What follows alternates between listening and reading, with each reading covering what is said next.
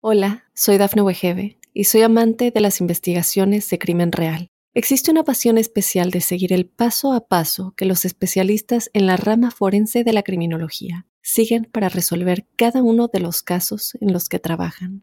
Si tú, como yo, eres una de las personas que encuentran fascinante escuchar este tipo de investigaciones, te invito a escuchar el podcast Trazos Criminales con la experta en perfilación criminal, Laura Quiñones Orquiza en tu plataforma de audio favorita. Óyenos audio. Advertencia. El siguiente episodio tiene contenido que puede molestar la sensibilidad de algunas personas. Bienvenidos a Pasión que Mata.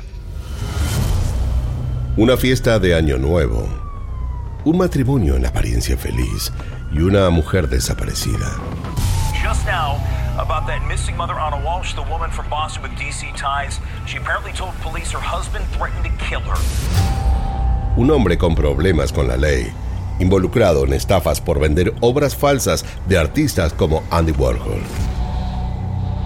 Y dos pequeños que se quedaron sin su madre.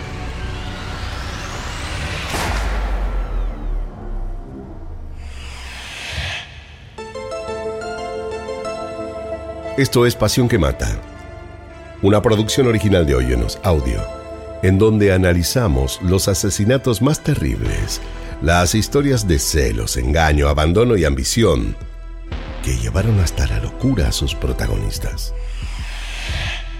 En el episodio de hoy, hablaremos de la desaparición de Anna Walsh, una mujer querida por todos.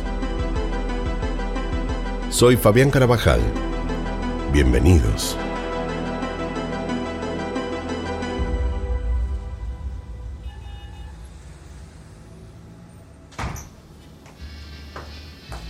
Brian y Ana prepararon juntos la cena de Año Nuevo. Querían celebrar la fiesta en su casa, por lo que armaron todo con una decoración acorde.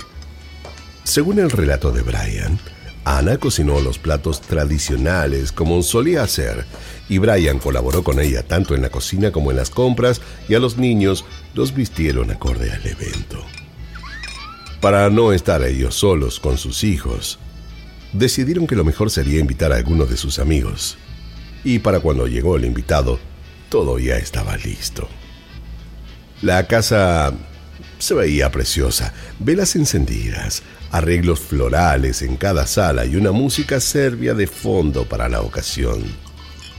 La cena duró varias horas, desde las 8.30 hasta casi la una de la madrugada. Luego de los típicos brindis, se propinaron abrazos y los mejores deseos para el próximo año. Ana amaba las tradiciones de su tierra natal por lo que de fondo la celebración estuvo acompañada con la música preferida de ella, Ebra du Dunaval, Barcelona Gypsy Balkan Orchestra, como una forma de sentirse en casa. El clima fue distendido y según Brian, todos estaban muy felices. El café lo sirvió Ana con algunos postres de su autoría, ya que amaba cocinar y más aún comer tortas hechas por ella. Sirvió rollitos de nueces, strudel, torta cocolada y unos palachinses serbios, parecidos a los crepes que van rellenos con mermelada, frutas y quesos dulces. Tanto los adultos como los niños no pudieron dejar de comer la mesa de dulces, que resultó, bueno, ser un éxito rotundo y el invitado no notó nada extraño entre Ana y Brian. Cuando el amigo de ambos se fue, Luego de haberle insistido varias veces que se quede un poco más, Ana y Brian eh, se dispusieron a ordenar todo. Había vajilla por toda la casa, servilletas, velas, y Ana quiso dejar todo limpio antes de irse a dormir como lo hacía siempre. Llevó los platos sucios y los vasos hasta la cocina, y mientras ella se puso a lavar, Brian Tomó a los niños uno por uno y los llevó hasta sus cuartos para ponerles el pijama y acostarlos. Así fue que, según la versión de Brian, cuando ya por fin habían dejado todo ordenado, Ana le dijo que debía viajar a la mañana siguiente por una urgencia laboral. En plena madrugada, Brian dijo que sintió a Ana bañarse y cambiarse, escuchó que fue hasta la cocina y se preparó un café. Para cuando él quiso levantarse y acompañarla, ella se acercó a la habitación, eh, le dio un beso de despedida y le pidió que no se preocupe y le sugirió que volviera a dormirse ya que aún era muy temprano. La mañana del primero de enero del año 2023, Ana, según el relato de su esposo Brian Walshy, salió de su casa en la localidad de Cochette, en Massachusetts, lista para asistir a su reunión de trabajo. El taxi la esperó en la puerta como siempre, ya que debía abordar un vuelo rumbo a Washington, pero ella nunca logró llegar al aeropuerto. 39-year-old Anna Walsh has been missing since New Year's Day. Cuatro días después, Ana estaba desaparecida y siendo buscada exhaustivamente por la policía y la comunidad entera. Inmigrantes como ella de Europa del Este hicieron marchas y hablaron en los medios para darle visibilidad pública al caso y también como muestra de solidaridad para con su esposo, hijos y familiares.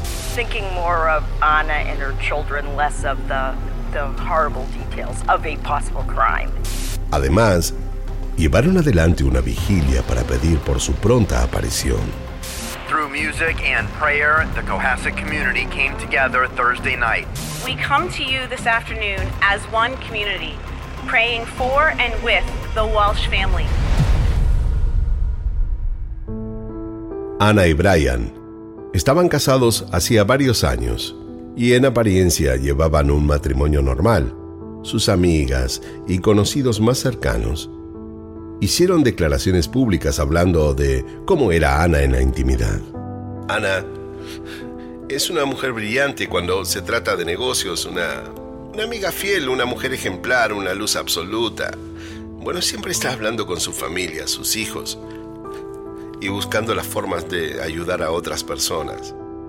Ella es una, una gran fuente de inspiración, dijo Bardi, su amiga casi al borde de las lágrimas. Elisabetta Jovicic, prima de Ana, no se quedó atrás y se expresó desde Serbia. Declaró que la semana anterior había hablado por teléfono con ella y la escuchó feliz. No podía entender qué era lo que le podía haber pasado y mientras la interrogaban se preguntó, No entiendo quién podría quererle hacer daño. Mi prima no tiene enemigos. Ella es una mujer adorable. Pero lo más extraño de todo fue que Ana, antes de desaparecer, usó su teléfono e intentó sin suerte hacer varias llamadas. Ana intentó comunicarse con su madre, su hermana y una amiga, pero nadie atendió su llamada y luego simplemente desapareció. Esa llamada le podría haber salvado la vida. Qué era lo que les había querido decir. Mientras esa pregunta quedó sin responder, su familia estaba devastada. El miedo y la desesperación se habían apoderado del corazón de todos. Debían encontrar a Ana antes de que fuera demasiado tarde. Y para eso, todos fueron citados a declarar.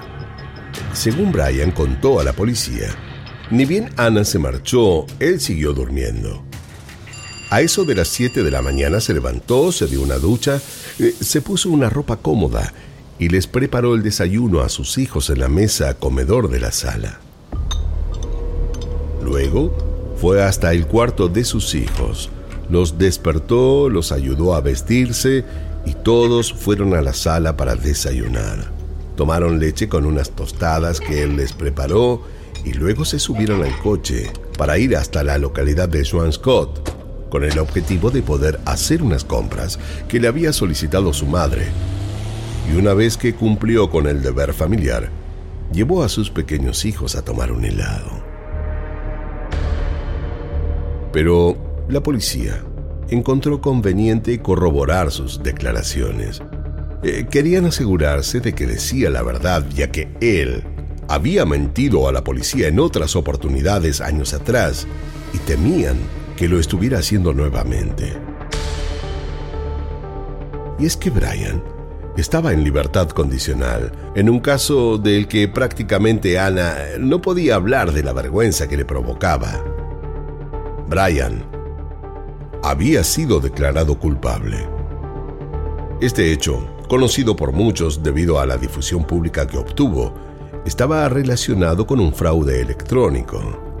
Brian había vendido pinturas falsas de Andy Warhol y si bien había sido descubierto, en su intimidad parecía no encontrarse para nada arrepentido. Aunque Ana nunca lo perdonó, logró seguir con su matrimonio adelante. La policía sabía que mentir para Brian era tarea fácil, por lo que se encargaron de conseguir las cámaras de seguridad de los días anteriores y posteriores a la desaparición de Ana. No solo necesitaban corroborar los dichos por Brian, sino saber a ciencia cierta cuáles habían sido sus movimientos y, como dice el dicho, el que busca encuentra. Las cámaras arrojaron datos sumamente relevantes para la investigación y descubrieron además que Brian había omitido contarles algunas cosas. Una de las primeras cosas más llamativas fue que luego de la desaparición de Ana, Brian compró numerosos artículos de limpieza en una de las tiendas más conocidas de la zona, Home Depot. En un andar tranquilo y hasta despreocupado, Brian estacionó su auto en la playa de estacionamiento. Bajó y fue directo hacia la entrada principal de la gran tienda. Media hora más tarde salió con un carro repleto que cargó, sin apuro, en el baúl de su auto había gastado un poco más de 500 dólares y solo había comprado productos de limpieza. ¿Qué era lo tan urgente que debía limpiar? ¿Para qué necesitaba todos esos artículos de limpieza mientras su mujer estaba desaparecida? Pero la investigación continuó, aunque no todas las preguntas tenían respuestas. Sin embargo, había pistas que ponían a Brian como el principal sospechoso. Brian había mentido. Ana no solo no llegó al aeropuerto, sino que jamás llegó a subirse al taxi. Ana nunca salió de su casa aquella noche y fue claro para todos que Brian estaba mintiendo.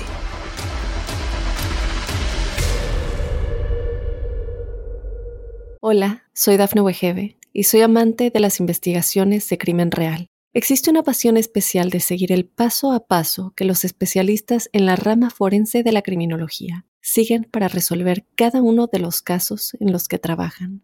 Si tú, como yo, eres una de las personas que encuentran fascinante escuchar este tipo de investigaciones, te invito a escuchar el podcast Trazos Criminales con la experta en perfilación criminal, Laura Quiñones Orquiza en tu plataforma de audio favorita. Los investigadores determinaron que Ana tenía un boleto de avión para el 3 de enero, no para el primero. Vuelo al que tampoco se presentó.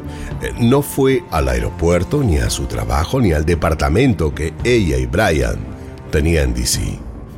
Ningún Uber o Live la recogió ese primero de enero, y como si fuera poco, la policía dijo que el teléfono celular de Ana sonó en el área de su casa el primero y el 2 de enero, después de que Brian afirmara que ella ya se había ido. Eh, ¿Qué fue lo que le pasó a Ana? ¿Qué tenía que ver Brian con todo esto? Para los oficiales a cargo, Brian mentía a propósito, quería ganar tiempo para limpiar la evidencia o deshacerse de ella. En todo caso, algo era muy claro. Brian tendría mucho que explicar.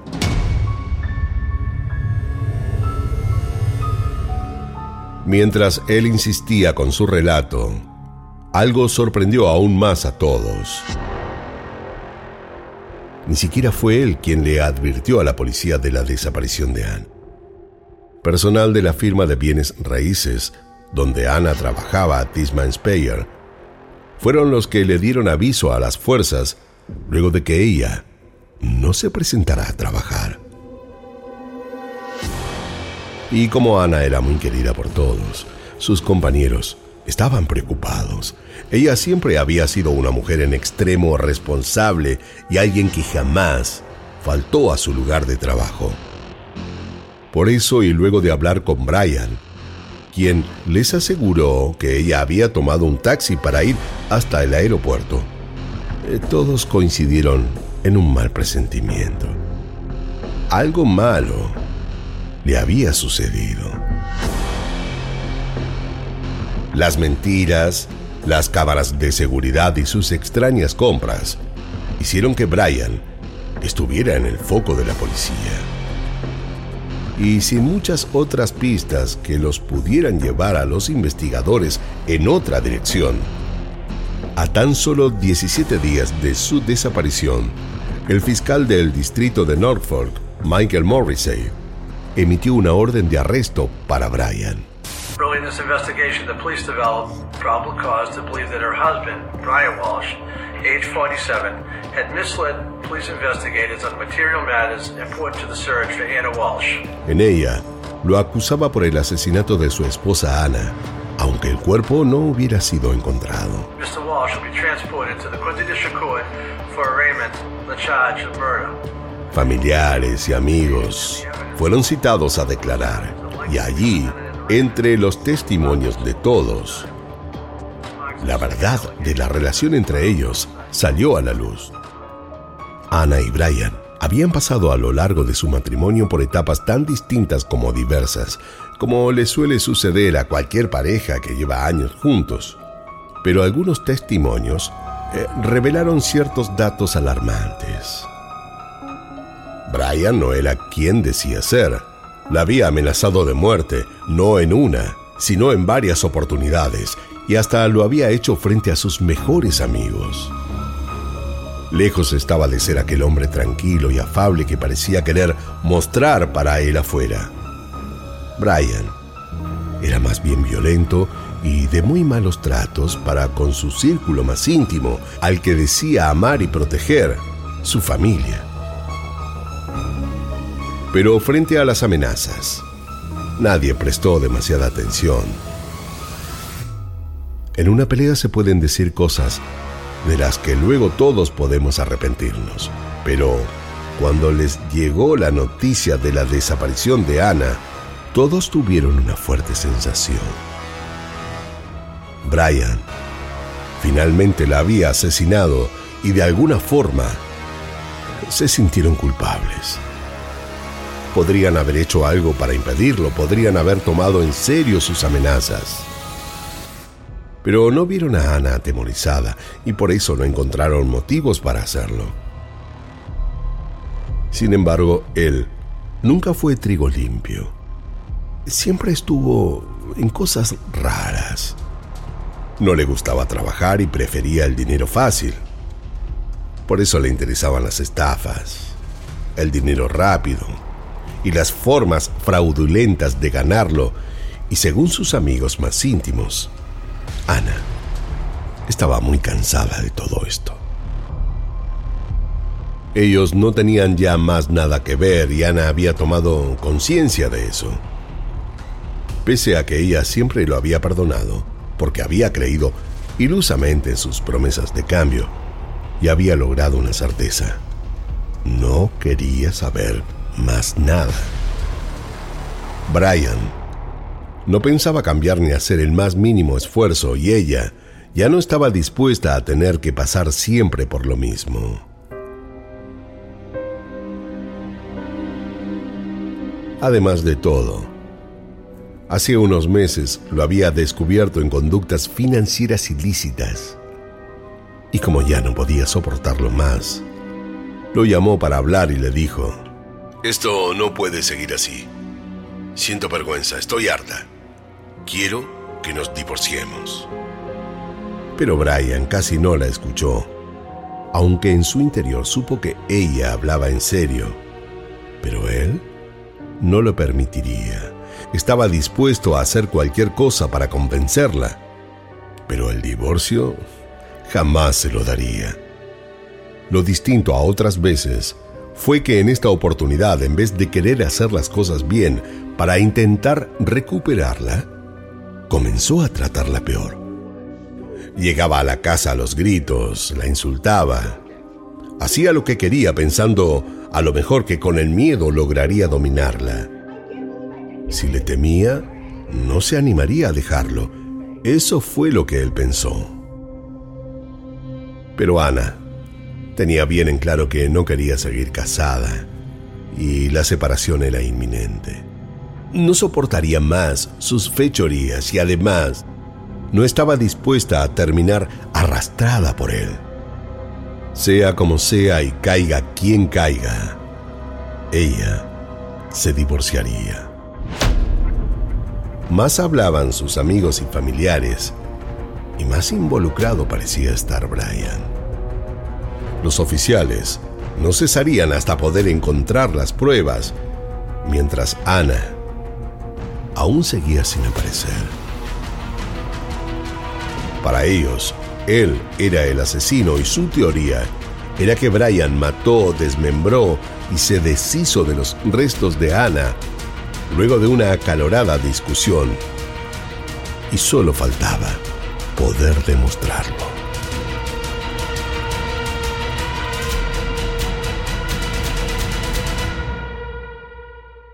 Hola, soy Dafne Wegebe y soy amante de las investigaciones de crimen real. Existe una pasión especial de seguir el paso a paso que los especialistas en la rama forense de la criminología siguen para resolver cada uno de los casos en los que trabajan. Si tú, como yo, eres una de las personas que encuentran fascinante escuchar este tipo de investigaciones, te invito a escuchar el podcast Trazos Criminales con la experta en perfilación criminal, Laura Quiñones Orquiza, en tu plataforma de audio favorita.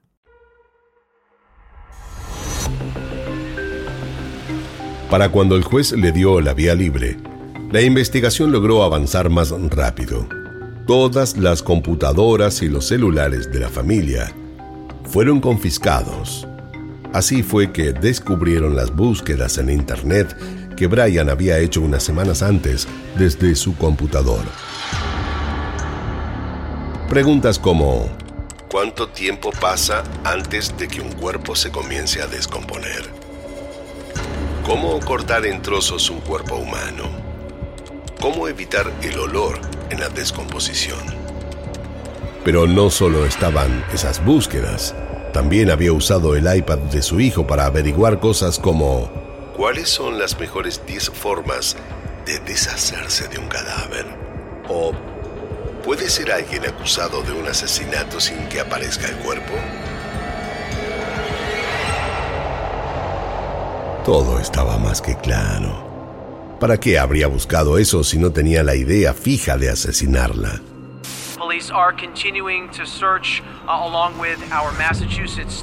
Mientras tanto, un grupo de expertos rastrilló las zonas aledañas de la casa de los Walshy.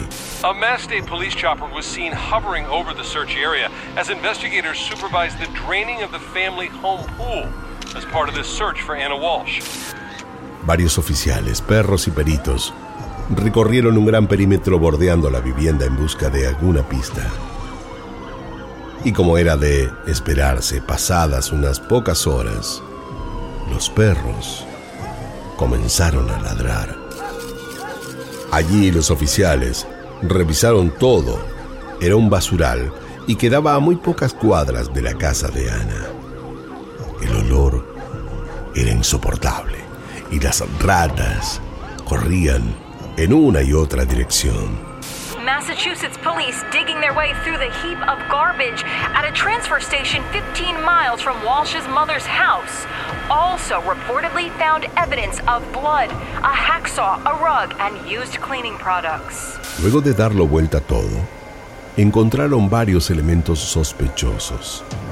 Eh, una sierra para metales prácticamente nueva, un hacha, guantes y varios cuchillos. Lo sorprendente fue que cuando llevaron todos estos elementos a la policía forense, descubrieron que tenía tanto el ADN de Brian como el de Ana.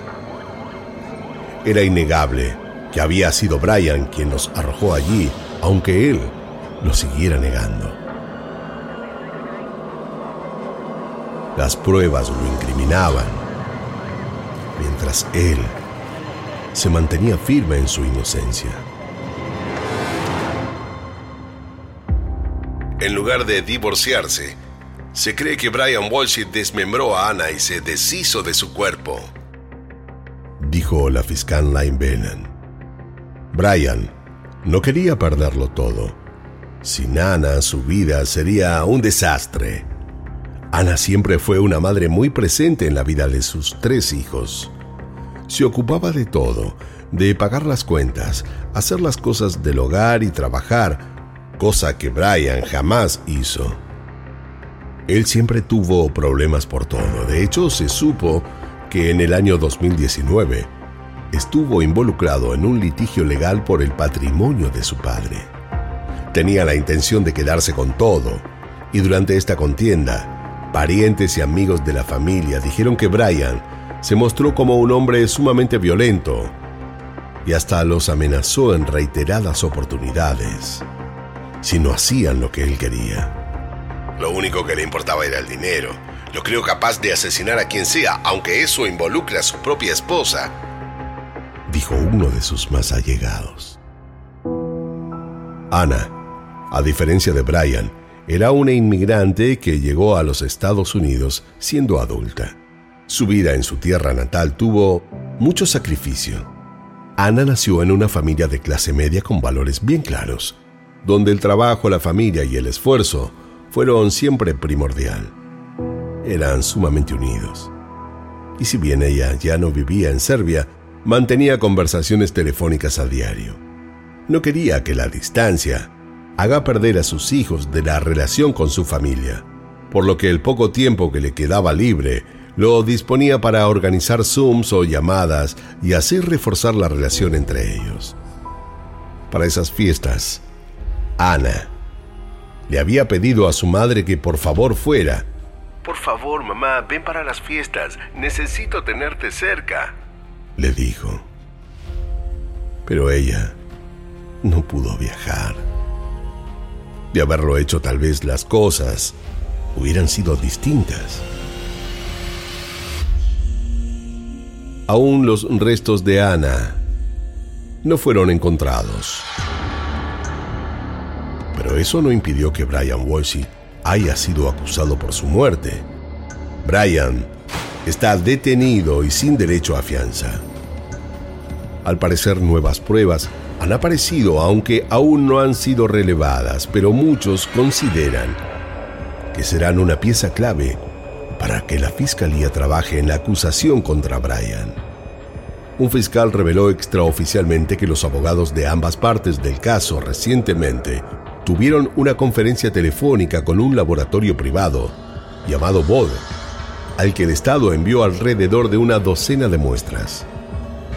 El Estado agregó que el laboratorio criminalístico estatal ha completado su criminalística, aunque los abogados aún no han recibido el informe final.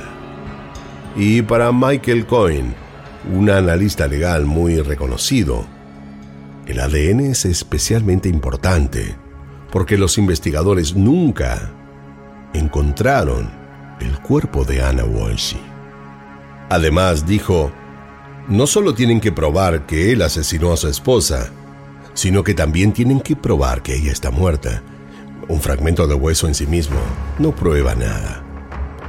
Por su parte, el equipo de abogados de Brian quiso instalar dudas sobre el buen proceder de Ana, dejando sembradas sospechas sobre la posibilidad de que ella estuviera viviendo un romance con otro hombre del que aún no revelan sus datos. Mientras él espera el juicio y los investigadores continúan trabajando, hay quienes sostienen, como John Miller, jefe de policía y analista de inteligencia de la CNN, es claro que Brian básicamente plasma las pruebas de su plan en las búsquedas de Google, como alegan los fiscales. Para muchos, Brian es el culpable de la muerte de su esposa Ana. Mientras tanto, debemos esperar qué veredicto dan en el juicio que se llevará a cabo en el año 2024.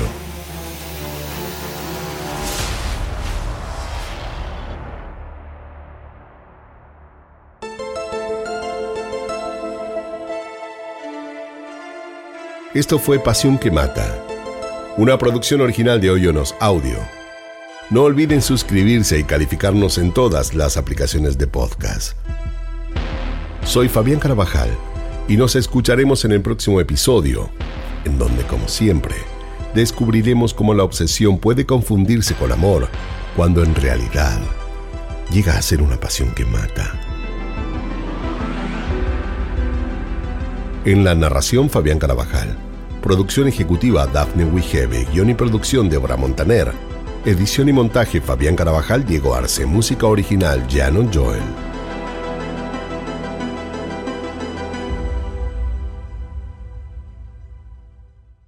Hola, soy Dafne Wegebe y soy amante de las investigaciones de crimen real. Existe una pasión especial de seguir el paso a paso que los especialistas en la rama forense de la criminología siguen para resolver cada uno de los casos en los que trabajan. Si tú, como yo, eres una de las personas que encuentran fascinante escuchar este tipo de investigaciones, te invito a escuchar el podcast Trazos Criminales con la experta en perfilación criminal, Laura Quiñones Orquiza, en tu plataforma de audio favorita.